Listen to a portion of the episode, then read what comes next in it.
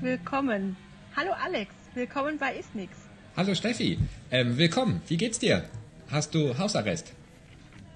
Ähm, naja, Hausarrest hört sich so ein bisschen nach, äh, ich habe was Verbotenes gemacht an, aber ähm, es wurde uns ans Herz gelegt, das Haus nur in Notfällen zu verlassen und da halten wir uns auch dran. Okay, cool. Und das heißt, es kann jetzt auch ein bisschen ähm, lauter im Hintergrund sein, weil natürlich auch die ganze Familie äh, drumrum, drumrum ist, aber das sind wir, glaube ich, gerade alle gewohnt, dass wir mit besonderen Umständen klarkommen müssen. Oh ja, ja.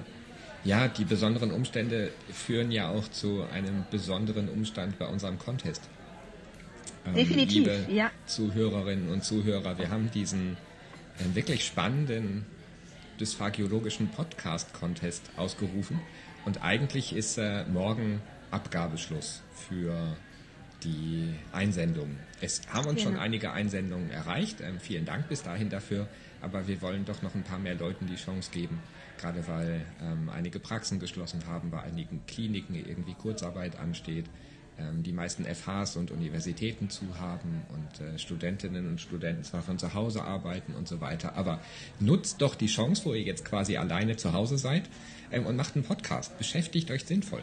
Deswegen haben wir die Einreichfrist verlängert. Ihr habt jetzt noch äh, den ganzen April und den ganzen Mai Zeit. Also Einsendeschluss ist der 1. Juni. Was auch ein bisschen daran liegt, dass äh, wir mit unserem ersten Preis ein bisschen mehr Zeit haben. Nicht wahr, Steffi? Ja, genau. Also aufgrund der aktuellen Situation mussten wir die Veranstaltung äh, verschieben, weil einfach überhaupt nicht klar ist, dass die internationalen Referenten oder ob die überhaupt kommen können zum äh, zu der Veranstaltung. Und ähm, jetzt gerade sieht so aus, dass es sehr sehr schwierig äh, werden wird. Wir wissen nicht, wie lange der Zustand noch so anhält und einfach um den Druck von allen Beteiligten zu nehmen, haben wir uns schon relativ zeitnah jetzt dann auch entschieden zu sagen, nee, wir verschieben die Veranstaltung, wir legen die ins nächste Jahr rein, hm. ähm, so dass wir dann entspannter einfach ähm, uns auf die Veranstaltung freuen können und der Preis bleibt natürlich erhalten. Ähm, der verschiebt sich dann einfach ins nächste Jahr und dann werden dann die Details, sobald sie ähm, da sind, auch dann natürlich weitergegeben werden. Ähm, ja, und das ich, ist natürlich ganz arg ähm, ja, traurig und ähm, wir hätten uns das alle anders gewünscht, aber ich, es bringt nichts, äh, quasi da jetzt wehmütig drauf zu schauen, weil wir jetzt, glaube ich, jeder einzelne von uns einfach in einer besonderen Situation ist und wir alle unseren mhm. Teil beitragen müssen und ähm, es wäre einfach auch, ja, der Druck wäre zu groß gewesen für uns als Veranstalter, für die Referenten, die vom Ausland kommen, Flüge nicht buchen können im Moment und auch natürlich für die Teilnehmer, ähm, wo es ja jetzt gerade auch Weiterbildungssperren gibt von vielen. Arbeitgebern. Genau. Ja, und es führt uns auch äh, ein, also quasi die perfekte Überleitung äh, zu unserem heutigen Thema. Äh, wir sind nämlich nicht zu zweit hier, sondern wir haben noch einen Gast dabei. Trommelwirbel, Trommelwirbel. Und es freut mich ganz, ganz, ganz, ganz außerordentlich, dass wir jetzt einen äh, Gast bei uns haben bei Isnix, äh, der uns aus den USA zugeschaltet ist und die ähm, auch eine Referentin gewesen wäre für die ähm, Thementage Dysphagie und äh, die eine ganz groß, also schon viele großartige Publikationen verfasst hat und um eine äh, oder eine davon wollen wir uns heute ein bisschen näher anschauen. Und ich begrüße ganz, ganz herzlich und sage Hallo, ähm, Dr. Janina Wilmskötter. Herzlich willkommen bei IFNIX. Hallo, hallo liebe Steffi und hallo, lieber Alex. Es freut mich ganz, ganz ungemein, heute dabei zu sein. Vielen, vielen Dank. Wie ja, spät erzähl, ist es jetzt? Wie geht's dir? Achso, ja, wie, wie spät so. ist es jetzt gerade? Also hier ist es irgendwie später Nachmittag. Also sechs Stunden Nachmittag, ne? auf jeden Fall. Uh, ich bin sechs Stunden zurück. Also bei mir, ah, okay. ähm, bin gerade mal so aufgestanden. ähm, 10 Uhr jetzt. ja. Das ist in der akademischen Welt. Gell? Nein. Die akademische Welt, genau. Nein, ist sicherlich auch dem der, der aktuellen Situation ein bisschen geschuldet, dass der Alltag jetzt gerade ein bisschen anders ausschaut wie normalerweise, ne? Erzähl genau. mal, wie geht's dir denn grundsätzlich so? Was treibst du in den USA so eigentlich? Und wie ist jetzt gerade so das Leben in Charleston? Ähm, ja, also grundsätzlich ähm, treibe ich hier im Moment einen Postdoc. Also ich bin hier in die USA für eine Promotion gegangen. Das ist schon sechseinhalb Jahre her. Stefan und ich haben eben überlegt, wie lange das ist schon echt eine Weile her, sechseinhalb Jahre und habe mein PhD ähm, hier in Charleston, South Carolina gemacht. Und anstatt dann direkt wieder zurückzugehen, bin ich jetzt hier immer noch. Und ähm, Charleston ist eine arg schöne, ähm, schöne Stadt. Ähm, und ähm, ja, ich bin jetzt hier immer noch und mache jetzt Forschung im, in der Neurologie. Ich mache einen Postdoc hier und mache auch nach wie vor noch Dysphagie, aber mein Hauptthema ist im Moment Aphasie. Ähm, und ähm, ja, und die aktuelle Situation bei uns, das kann man ja wahrscheinlich auch in Medien so ein bisschen lesen. Charleston ist eine eher kleinere Stadt, also 200.000 Leute ungefähr. Und ähm, fangen so im Vergleich zu New York oder sowas. Ähm, aber es kommen jetzt ja auch ähm, die ersten Fallzahlen und auch die ersten Todesfälle.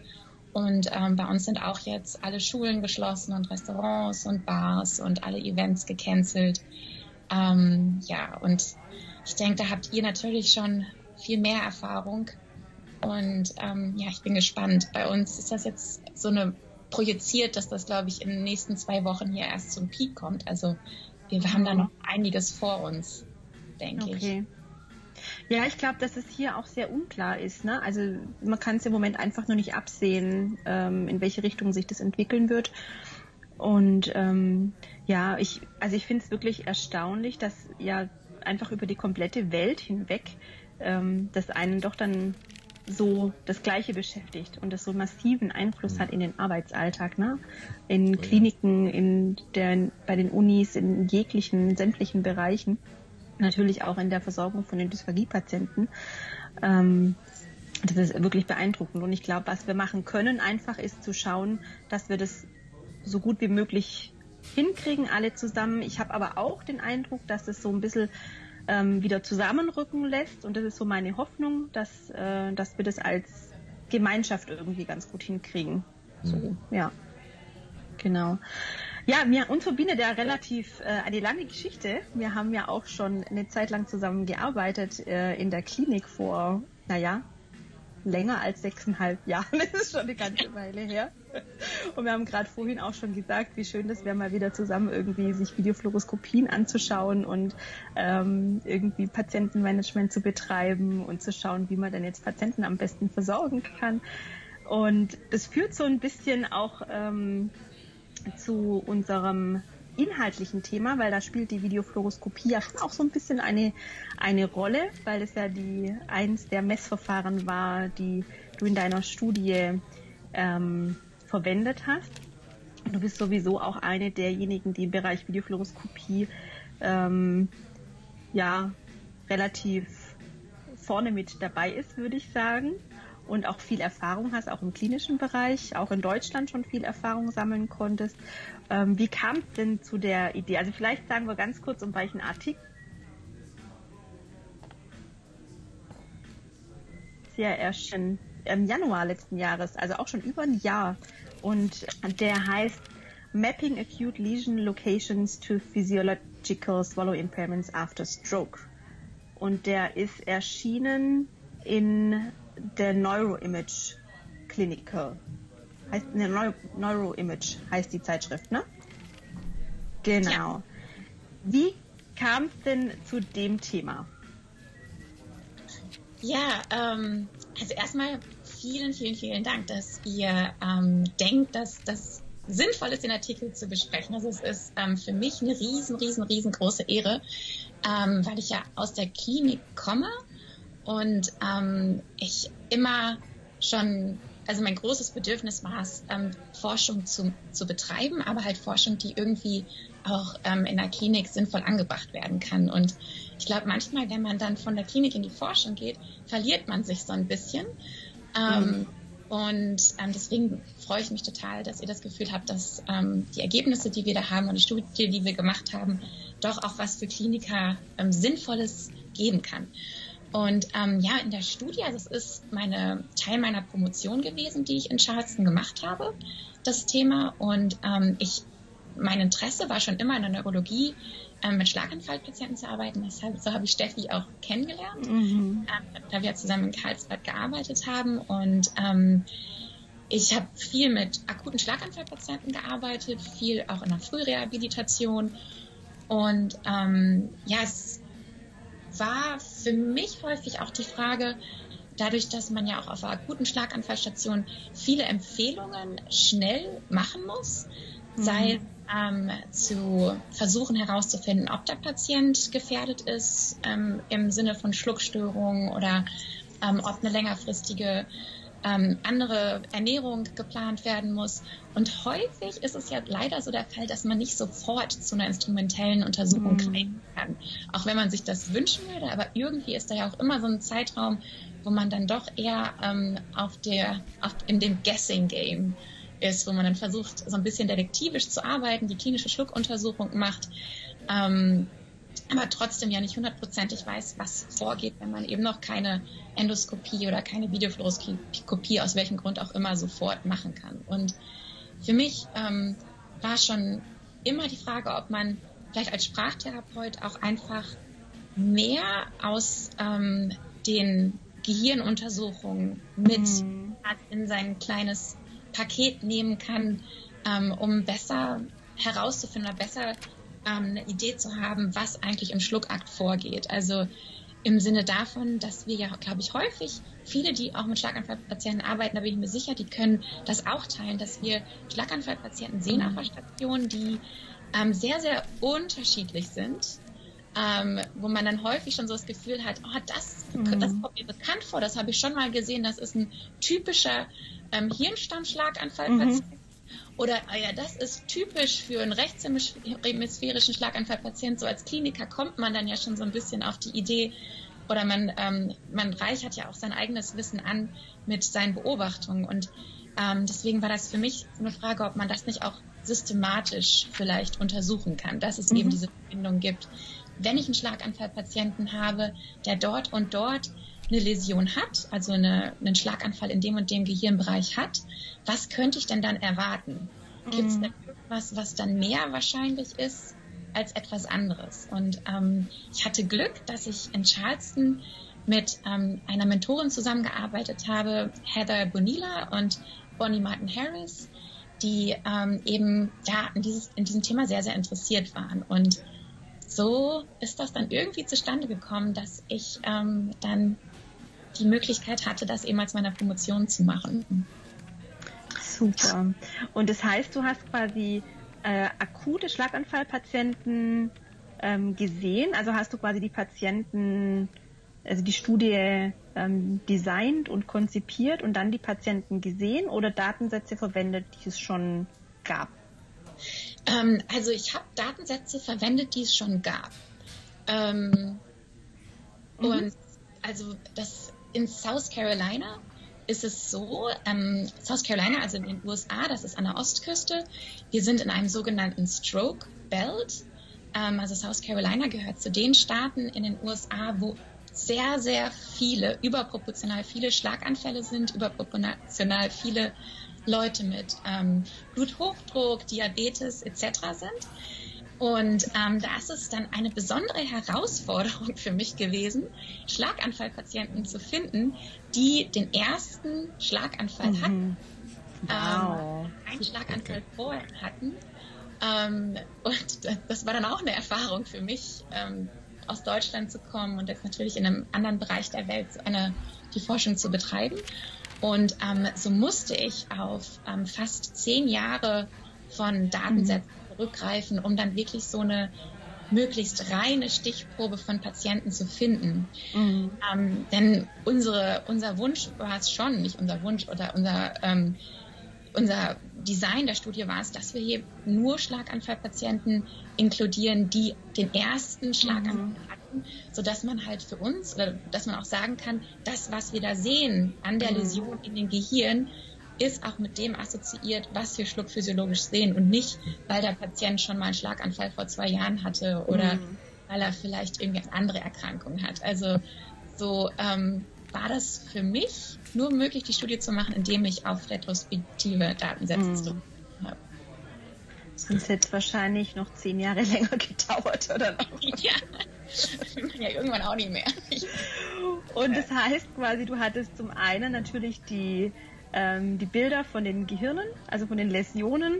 Und auf der anderen Seite waren das alles Patienten, die eine Videofluoroskopie erhalten haben, ähm, innerhalb einer bestimmten Zeit nach dem Schlaganfall. Ich glaube, das ist ja in den USA deutlich häufiger, dass Patienten auch in einem relativ frühen Zeitraum schon Videofluoroskopien erhalten, was ja sowieso die häufigere Diagnostik ist, ähm, wenn ich das richtig ähm, verstanden habe.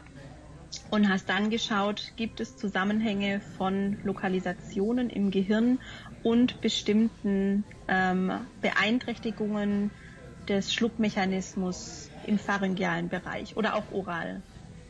Also ganz, ganz genau, da kann ich eigentlich kaum noch was da hinzufügen, ähm, genau so war das. Also wir haben oral und pharyngeal geschaut. Ähm, was wir gemacht haben, also ich habe Patienten ähm, gesammelt quasi, die einen ähm, ischämischen ersten Schlaganfall hatten, die eine MRT-Untersuchung vom Gehirn hatten und die einen, ähm, eine Videofluoroskopie des Schluckaktes bekommen haben während des akuten ähm, Schlaganfalls. Ähm, und ähm, das ist auch so, wie du sagtest, dass das hier viel, viel gängiger ist, ähm, eine Videofluoroskopie möglichst früh zu machen als eine Endoskopie. Das ist wahrscheinlich, ich, ich, weiß, da habt ihr auch schon mal viel zu diskutiert, Video, Videofluoroskopie, Videoendoskopie. Ähm, das ist so, wie es jetzt hier eben ist. Das war für mhm. uns nicht sehr praktisch, weil ich eben in die Schluckphysiologie schauen wollte, was ja mit der Videofluoroskopie sehr, sehr gut möglich ist. Und ähm, ich habe dann von jedem Schlaganfallpatient das Gehirn-MRT ähm, bekommen und habe dort auf jeder ähm, Schicht in dem MRT mhm. Die Läsion gemalt, also quasi umrandet, um dann das später in einem mit bestimmten ähm, Softwareprogrammen ähm, dann statistisch aufzuarbeiten, wo diese Läsionen sind und ob das dann in Assoziation mit bestimmten Beeinträchtigungen des Schluckaktes steht. Ein, ein Neurologe hat mir dabei geholfen, also der, der musste mir dann ja auch beibringen, wie mhm. man eigentlich einen Schlaganfall, wie man Schlaganfall von irgendwelchen anderen Sachen im Gehirn mhm. unterscheidet. Das war alles für mich noch recht neu. Mhm.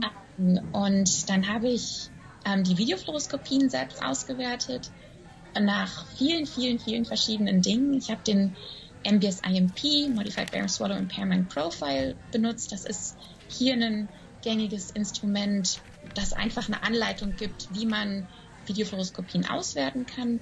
Ich habe die das, weil das, weil das, Entschuldigung, weil das quasi so einzelne Parameter aufgreift, die für den Schluck relevant sind quasi. Also es sagt nicht nur, wurde penetriert oder aspiriert, äh, gab es Reste, sondern wirklich, wie sind die biomechanischen Bewegungen in dem Schluck eingeteilt, Hyodid, ähm, Elevation beispielsweise, Öffnung vom pharyngoösophagalen Segment, diese einzelnen Parameter. Genau. Mhm. Ja, genau. Steffi, danke, dass mhm. du das sagst. Ja. Ähm, das sind 17 verschiedene Komponenten in dem MBS-IMP, die man mhm. sich bei jedem Schluck anschaut. Und da gibt es ähm, sechs orale Komponenten, sowas wie Zungenhalteposition, ähm, Kauen, Bolusformation, Initiierung des pharyngealen Schluckes etc. Dann gibt es noch ähm, zehn weitere pharyngeale Komponenten, wie du eben sagtest, hat Pyoid, ähm, Verlagerung, Larynxelevation, Larynxverschluss, Öffnung des pharyngealen ösophagealen äh, Segments etc. Und dann gibt es noch eine ösophageale Komponente, das mhm. ist die Reinigung ähm, des Ösophagus in aufrechter Position. Und da haben wir uns eben all diese Komponenten angeschaut. Ähm, ich habe für jeden Schluck, den die Patienten in der Videofluoroskopie gemacht haben, habe ich jede Komponente ausgewertet. Und ähm, zu, darüber hinaus habe ich auch die Penetration-Aspirationsskala mhm. benutzt. Ähm, orale und pharyngeale Residuen sind auch im MBS-IMP mit aufgegriffen. Und ähm, habe auch noch ganz, ganz viele Zeit- und Distanzmessungen gemacht. Das ist mhm. eher, was wir nicht in der Klinik machen, weil das unglaublich viel Arbeit ist. Ähm, aber ich, ich habe als Promotionsstudentin damals gedacht, ähm, dass das bestimmt die Lösung zum Problem ist, mhm. als Messung zu machen. Ich kann das schon mal vorwegnehmen, das war es nicht. das jetzt wollte ich gerade sagen, der Spannungsbogen ist jetzt so wunderbar aufgebaut. Jetzt sind wir alle so gespannt, wie sind denn, denn jetzt die Ergebnisse? Ja. Weiß noch, meine Mentorin meinten damals, Janina, na ja, wenn du es machen willst, wenn du Zeit dazu hast, ähm, ja. Ähm, ja, und dann habe ich, dann haben wir eben statistische Berechnungen gemacht, indem wir geschaut haben, ähm, wenn eine Läsion in einem bestimmten Bereich im Gehirn vorhanden ist, hat das eine signifikante Assoziation mit einem bestimmten Impairment, also mit einer bestimmten biomechanischen Beeinträchtigung. Und ähm, das, wir haben das auf Voxel-Basis gemacht und Voxel ist einfach ein fancy Begriff für Pixel, also vol volumetrische Pixel, Volumenpixel. Also es sind einfach ganz klitzekleine Raumeinheiten, ein Millimeter mal Millimeter mal Millimeter im Gehirn. Ähm, und man kann sich dann ja vorstellen, wenn das so klitzeklein ist, wie viele verschiedene Voxel wir uns dann angeschaut haben. Also wir haben dann Hunderttausende von statistischen Tests berechnet im Gehirn, ähm, um halt zu schauen, wo genau ist der Bereich, wenn ein Schlaganfall dort ist, der dann größtmöglich zur, zum, ähm, zum Beispiel zur Larynx-Elevationsbeeinträchtigung führt oder zu pharyngealen Residuen oder zur ähm, späten Initiierung eines pharyngealen Schlucks. Und das Problem bei sowas ist, wenn man ganz, ganz, ganz hunderttausende von Tests berechnet, dann ähm, erhöht man das Risiko, dass man einfach was findet, mhm. obwohl nichts da ist. Mhm. Das ist einfach so. Also irgendwann tappt man dann da rein und dann, dann hat man ein signifikantes ähm, Ergebnis, obwohl das gar nicht existiert. Und um das so ein bisschen einzudämmen, dieses Problem der falsch positiven Ergebnisse, muss man dann bestimmte statistische Prozeduren machen, ähm, wo man dann da ähm, ja dafür Kontrollen macht mhm. und quasi das ähm, die Threshold höher setzt, dass man überhaupt was findet. Und das haben wir auch gemacht. Also wir haben da versucht, sehr, sehr konservativ mit umzugehen. Ähm, und deswegen, wenn man, wenn jemand den Artikel sich anschaut, haben wir da dann auch zum Teil regionbasierte Analysen gemacht. Also anstatt von Voxel haben wir mhm. uns dann die ganze Region angeschaut, zum Beispiel den ganzen präzentralen Gyros, also den motorischen Kortex oder den mhm. gesamten ähm, supramarginalen ähm, Kortex etc., da das dann ähm, statistisch häufig einfacher war, mhm. bestimmte Assoziationen zu finden. Ich weiß jetzt nicht, ob das Sinn gemacht hat. Ähm, Absolut. Ja, vor allem, wenn es dann nachher auch um so klinische Implikationen geht, wo man nachher vielleicht noch ein bisschen drüber sprechen können. Ne? Ähm, weil man ja oft einfach nur Hinweise auch hat über Lokalisationen, wo es um Gehirnbereiche geht und nicht um wirklich ganz genaue, millimetergenaue ähm, Bezeichnungen. Genau, ganz ja. genau. Ja.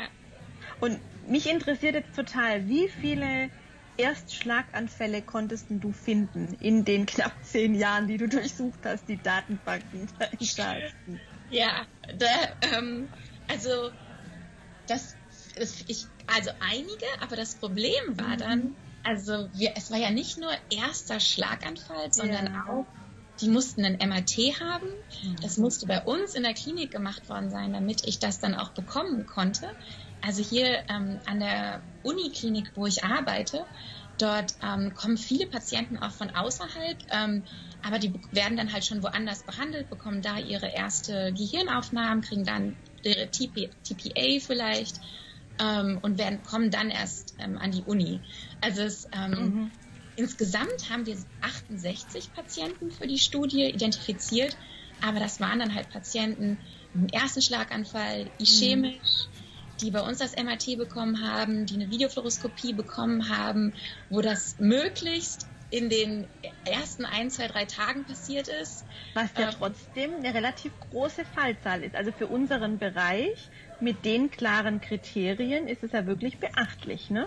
Also ähm, mit den Kriterien, wie du sie gerade genannt hast, ist relativ sauber ähm, und klar einfach auch zu halten. Ja, ähm, danke. Natürlich hätte ich mir damals vorgestellt, wenn man dann so die Studie plant, ach so 200 Patienten kriegen wir schon hin. Ne? Das, das war dann mhm. leider so. Ähm, da ist zum Beispiel eine sehr, sehr, sehr, sehr schöne Studie, die ich, die ich nur empfehlen kann von ähm, Sonja Sundrup-Krüger und Reinhard mhm. Schäfer ähm, veröffentlicht worden, kurz bevor ich mit meiner Studie auch angefangen habe. Und die haben 200 Patienten gehabt, mhm. die auch so eine ähnliche Studie gemacht haben wie ich.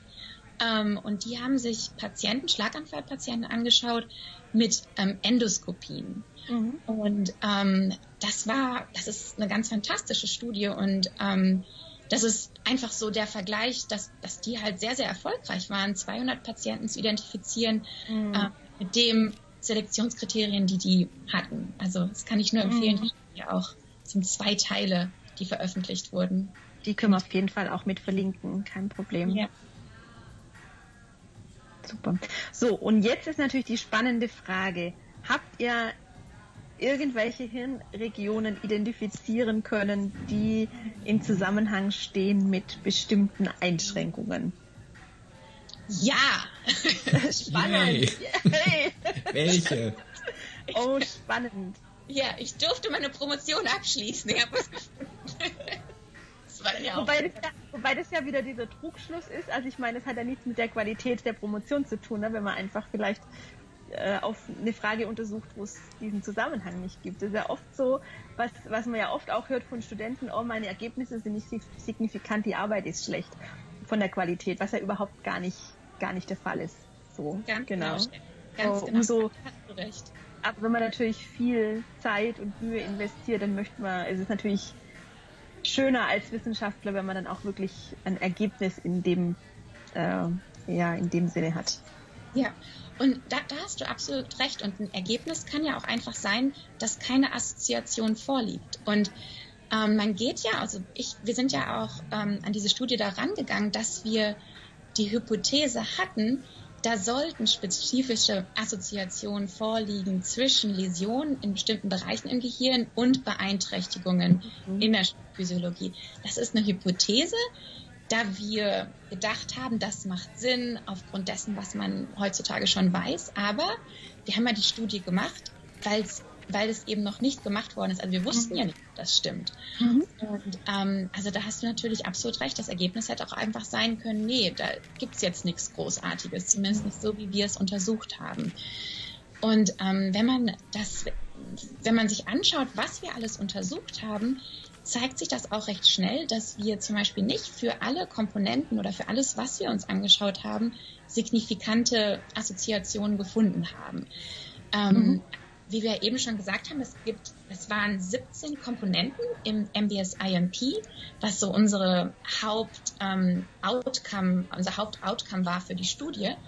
Und mhm. von diesen 17 Komponenten haben wir für vier, also von vier von den 17 Komponenten signifikante Brain Maps erstellen können. Also wir haben dort okay. Hirnregionen identifiziert, die, wenn ein Schlaganfall dort eintrifft, ähm, signifikant häufiger oder eine signifikante Assoziation besteht, dass dort dann eine bestimmte Beeinträchtigung in der Biomechanik auftritt. Fragt man sich jetzt natürlich vier von 17, meine Herren, wie kommt das zustande? Ähm, was ein großes Problem für uns war, dass viele Komponenten entweder sehr, sehr viel ähm, Daten nicht vollständig vorhanden waren. Mhm. Ähm, dadurch, dass es ja eine Retro retrospektive Studie mhm. war, ja nicht so mit einbringen oder konnte, war das ja alles, es war ja alles sehr, sehr Absolut. klinisch. Und ähm, wenn man eine Videofluoroskopie durchführt oder eine Endoskopie durchführt, dann hat man zwar ein Protokoll, was man im bestmöglichen Fall dann mm. durchführen mag, aber es sind dann natürlich dann auch Situationen, wo man nicht das gesamte Protokoll durchführt. Zum mhm. Beispiel, dass man dann eben nicht ähm, feste Kost ähm, ausprobiert, mhm. weil ein bestimmtes Risiko für den Patienten darstellt. Oder man ähm, kann vielleicht nicht die ähm, Videofluoroskopie noch, also das Gerät drehen, drehen, um mhm. den Patienten Seite zu durchleuchten. Oder man kann eben nicht den Esophagus durchleuchten, aus welchen technischen Gründen oder welchen Gründen auch immer. Mhm. Und so ähm, war das dann leider so, dass wir nicht für alle Komponenten genügend Daten hatten. Und ähm, also das war für drei Komponenten zum Beispiel der Fall, wo wir einfach nicht genügend mhm. Und für weitere Daten oder für weitere Komponenten war es dann auch so, dass dort kaum Variation war, wie mhm. es bewertet worden ist. Mhm. Ähm, und Variation ist sehr wichtig, um statistische mhm. Assoziationen finden zu können, denn wenn einfach alles immer, ähm, ja, es ist beeinträchtigt, dann ja, absolut. man da keine Differenzierung. Absolut. Ähm, und das war zum Beispiel bei einer Komponente die Initiierung des pharyngealen Schluckes mhm. der Fall, wo es häufig war, ähm, dass es einfach sehr immer eine immer die schlechteste Benotung, also der schlechteste Score war. Mhm. Wo es halt häufig war, dass es dann eben im Bereich der Sinus piriformis ähm, passiert. Ähm, also solche Dinge waren dann halt bei uns eine kleine Herausforderung und so dass mhm. dann nur noch zehn Komponenten übrig waren plus Penetration, Aspiration. Wir haben dann für vier Komponenten signifikante Assoziationen gefunden und auch für Penetration, Aspiration. Und ähm, was für uns sehr, sehr interessant war, war, dass wir für all diese Komponenten bestimmte spezifische Regionen identifizieren konnten, die für diese Komponente, nur für diese Komponente scheinbar ausschlaggebend sind, dass, dass wenn eine Läsion dort ist, dass das dann zu einer Beeinträchtigung führt, aber auch viele überlappende Regionen. Also viele Regionen, mm. die, wenn dort eine Läsion ist, dann führt das nicht nur zu einer Beeinträchtigung einer dann, Komponente, sondern dann ja. kann das eine Kaskade auslösen, wo viele ja. Dinge. Was denke ich ja, was, was, was Sinn macht. Was total Sinn macht, genau, wollte ich gerade sagen. Ne? Aber spannend, dass ihr auch wirklich Gebiete gefunden habt, die sich dann wirklich mit einer Komponente in Verbindung bringen lassen. Super genau. spannend. Genau, und mhm. ich denke, das passt vielleicht zu dem auch, was wir klinisch häufig sehen, dass ähm, Patienten sehr ähnlich sein können, indem mhm. Beeinträchtigungen sie aufweisen, aber dann doch auch sehr spezifische Beeinträchtigungen ähm, haben können. Mhm. Zum Beispiel, ähm, was, was ich denke, was wir häufig sehen, wenn ein Patient zum Beispiel eine Störung der Larynx-Elevation hat, dann ist das häufig auch der Patient, der dann auch eine Störung des laryngalen Verschlusses hat. Mhm. Aber wir können auch beobachten, dass diese beiden Komponenten getrennt voneinander mhm.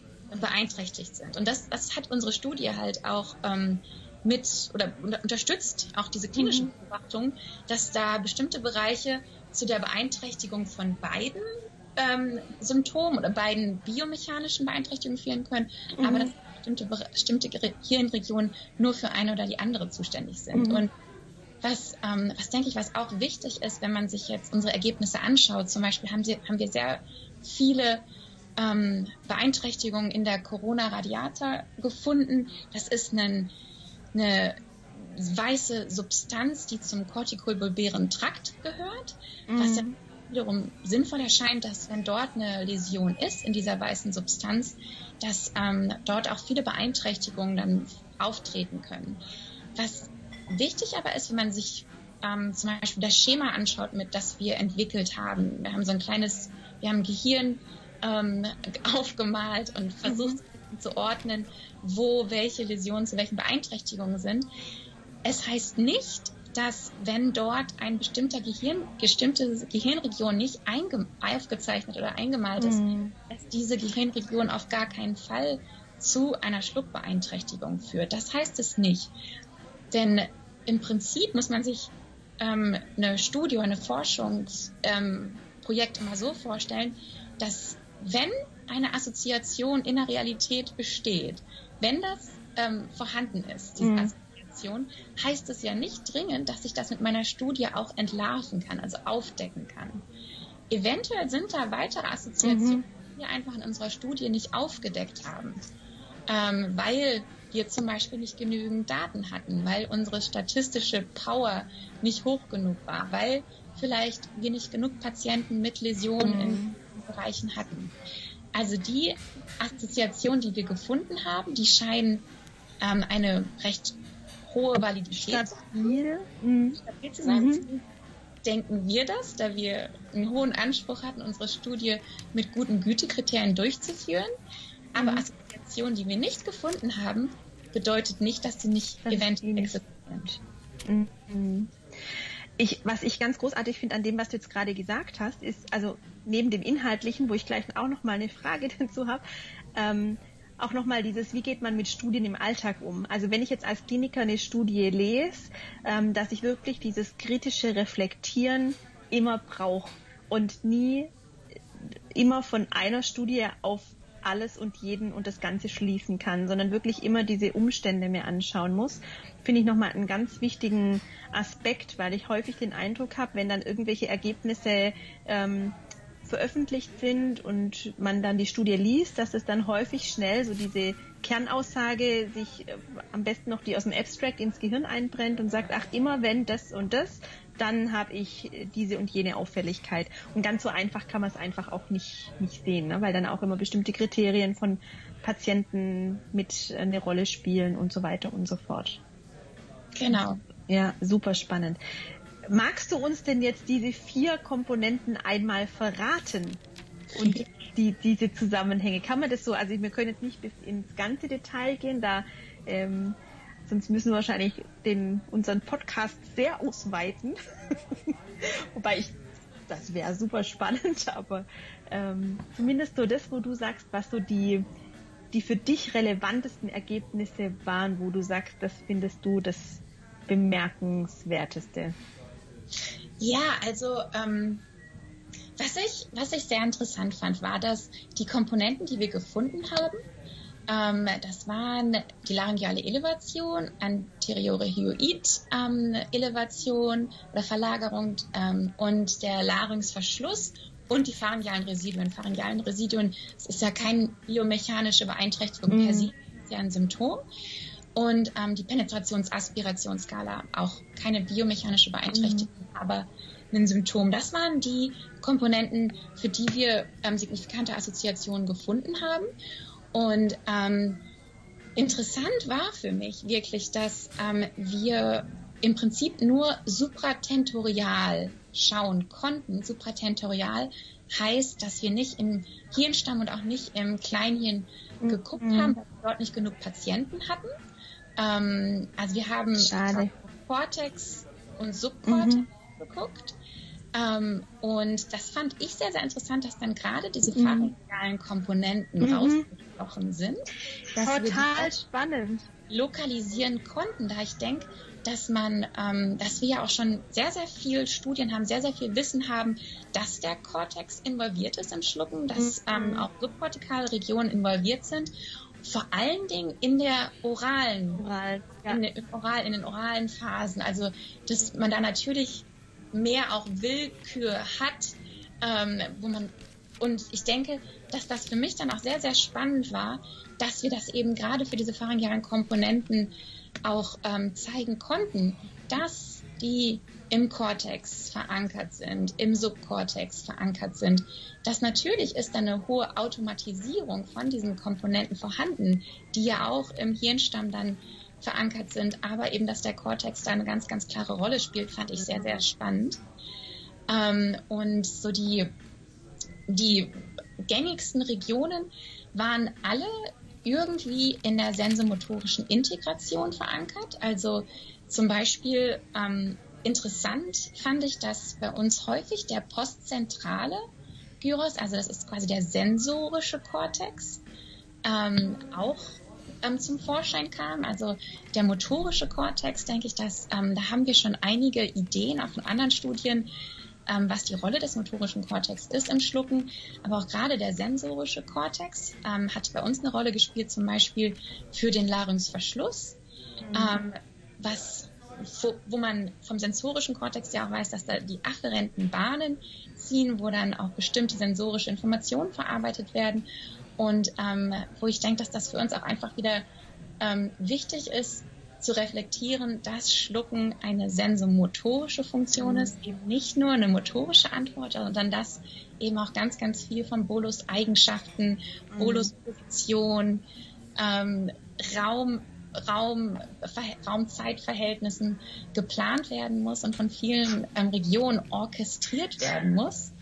Ähm, und von diesen Verbindungen, also vom motorischen Kortex, sensorischen Kortex, dann ähm, weiter zu den, die, Sens die, ähm, wei die weißen Substanzbahnen über die kortikobulbären Trakt, was dann die Corona radiata ist, was dann die ähm, in, innere Kapsel ist, ähm, wo wir dann zum Beispiel Verbindungen auch wieder mit ähm, der Hyoid-Elevation gefunden, äh, die Hyoid-Verlagerung gefunden haben, über den Thalamus, ähm, über dort bestimmte weiße Substanzbahnen.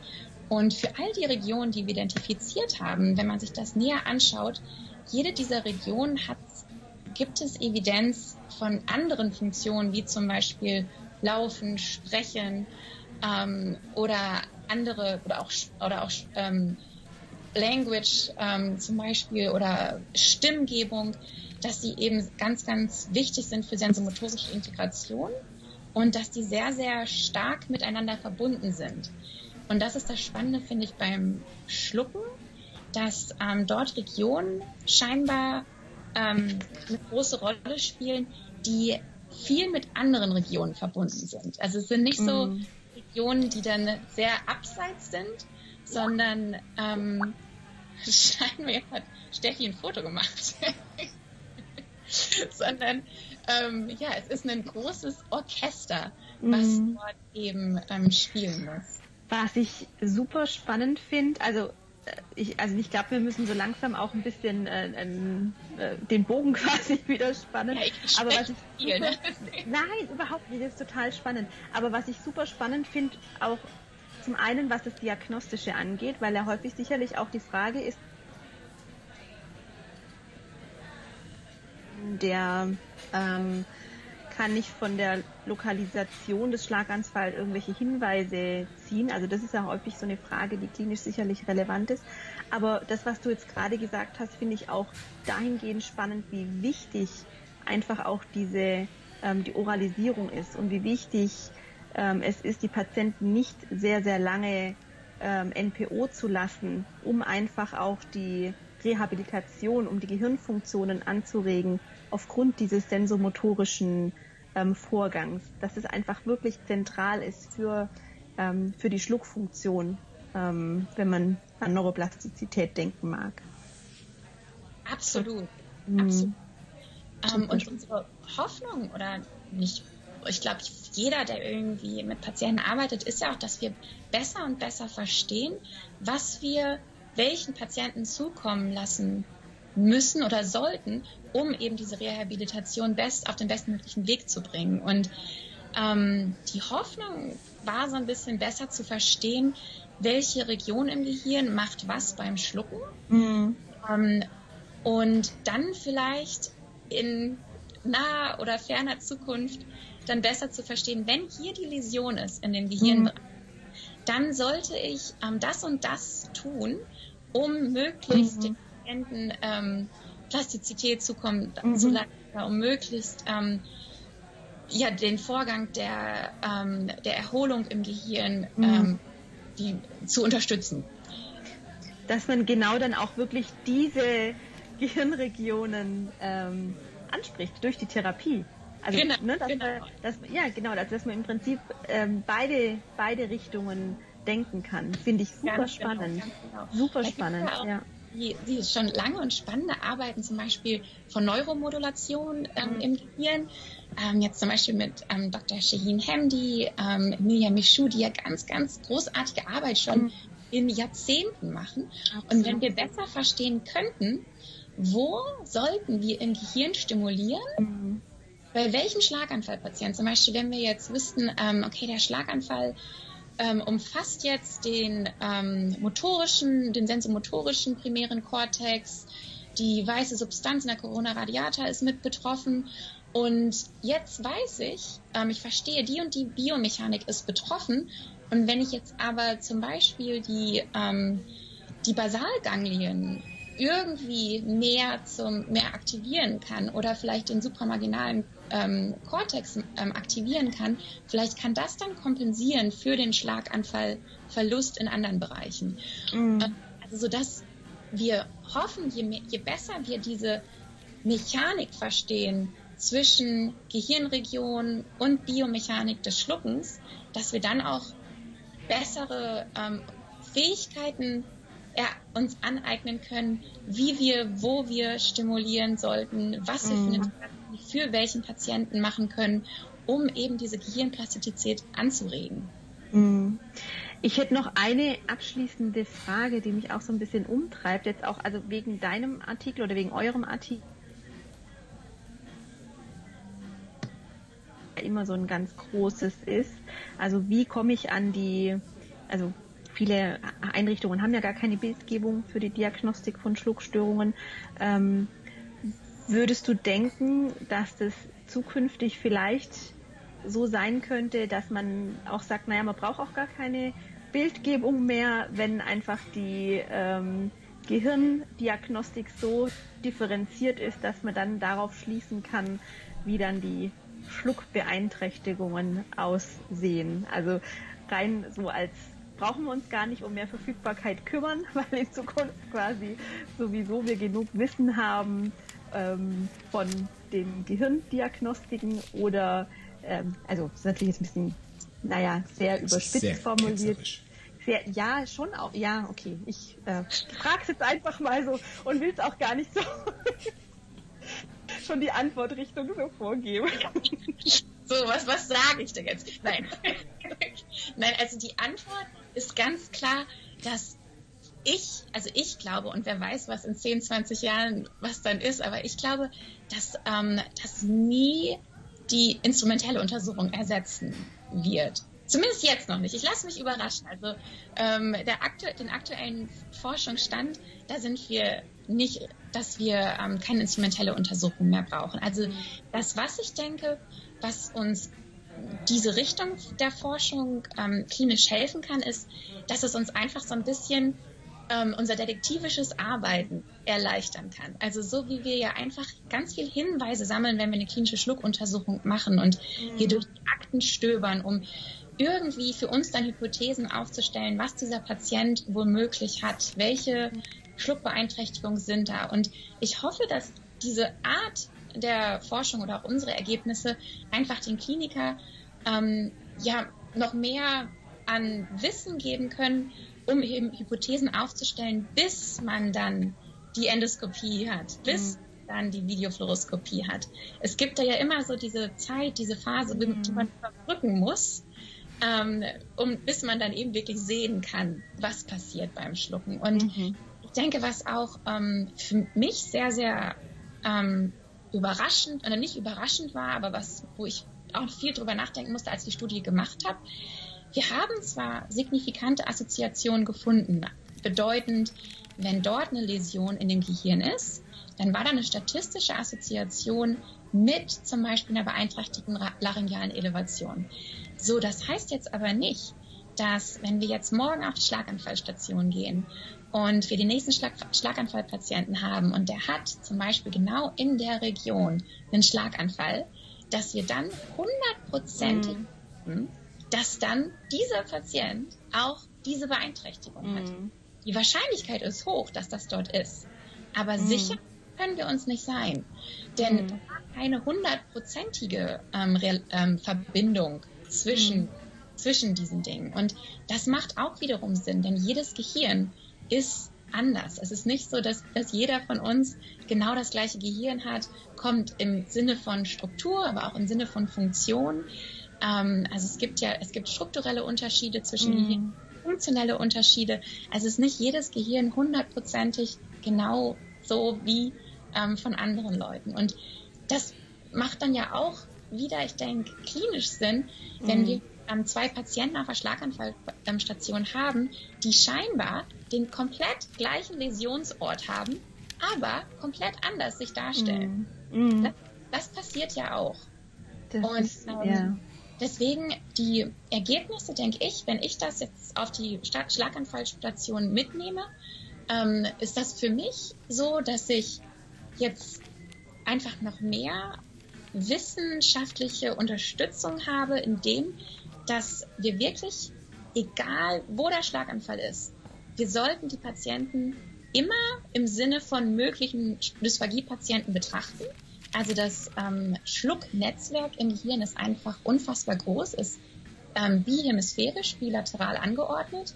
Ähm, also je nach, es, jeder Patient, egal ob linkshemisphärisch, rechtshemisphärischer Schlaganfall, egal ob kortikal, subkortikal, ob Hirnstamm oder Kleinhirn, ist ein potenzieller Dysphagie-Patient. Mhm. Ähm, und, das und darüber hinaus gibt es halt bestimmte Verbindungen, ähm, Schlaganfall, Lokalisation, die mit bestimmten Beeinträchtigungen zusammenstehen können, ähm, was dann einfach vielleicht uns in der Schluckuntersuchung noch ein paar mehr Hinweise sammelt, die wir dann mhm. verbinden können mit anderen Dingen, die wir, die wir tun. Super. Vielen, vielen Dank, Janina, für diesen Einblick in deine Forschungsarbeit, in die Gehirne, in die Schluckphysiologie ähm, oder Schluckbiomechanik ist es ja viel mehr. Und ähm, es, ich glaube, das ist wirklich, da haben viele jetzt auch wertvolle Impulse rausgezogen. Die Studie kann sehr, sehr gerne nachgelesen werden. Wir verlinken die auf jeden Fall ähm, bei uns und ja, das war wirklich ganz arg ein großartiges Gespräch. Vielen, vielen Dank. Ich glaube, es ist auch gar nicht schlimm, dass es jetzt ein bisschen eine längere Episode geworden ist, ähm, weil ja vielleicht manche auch daheim sind und sich jetzt wirklich da reindenken können in dieses Thema und äh, vielleicht auch ein bisschen mehr Zeit haben, sich einfach damit auseinanderzusetzen. Ich hoffe, ihr hattet genauso viel Spaß beim Zuhören wie ich. Also ich fand es ausgesprochen spannend, wirklich gut. Ähm, auch mal Zuhörer bei ist nichts zu sein. Vielen Dank dafür. Aktiver aber ist, Zuhörer quasi. Aktiver natürlich, Zuhörer, ne? aktiver Zuhörer. ähm, äh, ich finde die Studie wirklich spannend, ähm, vor allem weil sie irgendwie zu meinem Motto passt, dass Aphasie ein typischer Prädiktor für Dysphagie ist, ähm, weil es diese klassische Einteilung irgendwie, weil das zu einfach ist und weil man schon etwas genauer gucken muss. Und ich ähm, ich finde es gut, dass wir Logopädinnen und Logopäden in Zukunft mehr auf MRT-Bilder schauen. Ähm, Gerade weil die halt ja in der Regel auf einer Schlaganfallstation quasi drei Stunden nach Aufnahme zur Verfügung stehen, wohingegen andere Unterlagen halt eben noch nicht zur Verfügung stehen. Und wenn man dann sagt, na, wir brauchen aber jetzt für die Entscheidung eine Videofluoroskopie oder eine Endoskopie, ähm, dann gibt es sehr, sehr viele Leute, die sagen, ja, nee, das geht sich zeitlich gerade überhaupt nicht aus, das steht noch an, das steht noch an, das steht noch an, aber kann der Tabletten schlucken. Das will ich jetzt von dir wissen. Und ähm, mhm. solche Sachen kann man halt klinisch äh, mit ein bisschen Erfahrung vielleicht aus dem Bauch heraus entscheiden, so ein bisschen Try and Error. Aber das ist halt irgendwie ähm, den Patienten gegenüber nicht fair, gerade weil äh, das Absolut. Ja, mhm. nee, ähm, dafür gibt es technische Möglichkeiten. Und das ist halt so ein weiterer Baustein den man ähm, für die Prädiktoren in die klinische Schluckuntersuchung mit aufnehmen kann. Und die kann man ja. halt auch gerade machen, während der Patient ähm, noch zum was auch immer geschoben wird. Also von daher zusätzliche Prädiktoren zu haben, ist immer super. Vielen Dank dafür, ähm, auch von mir. Ich danke euch ganz, ganz, ganz herzlich und ich habe das Gefühl, ihr fasst die Studie besser zusammen als ich. Mit Sicherheit. Ja, große Ehre für mich. Vielen, vielen, vielen Dank, dass ihr äh, mich eingeladen habt. Sehr gern. Sehr gern. Und nächstes Jahr sogar dann auch persönlich, so äh, uns, so unsere, ähm, ja, unsere Zukunft das möchte. Aber wir freuen uns natürlich dann auch noch ganz viel von dir zu hören und natürlich dich dann auch bei den äh, Dysphagie-Tagen zu sehen im nächsten Jahr, wo du und ja dann keine auch Lust hat, Genau, und wer keine Lust hat, dafür zu bezahlen, produziert eine kleine Podcast-Folge. Ihr habt eine super Chance, ähm, einen genau. Preis zu gewinnen und das jetzt alles und noch viel mehr live Ein zu erleben. Dr. Janina Wimskötter, genau, und vielen anderen. So sieht's aus. Wunderbar. In diesem Sinne ähm, würde ich sagen, bleibt gesund. Also Absolut, bleibt gesund. Und, Moment. aber vor allem, stay hungry. Vor allem, stay tuned. Okay. Tschüss, Leute. Baba. Tschüss. Tschüss bye.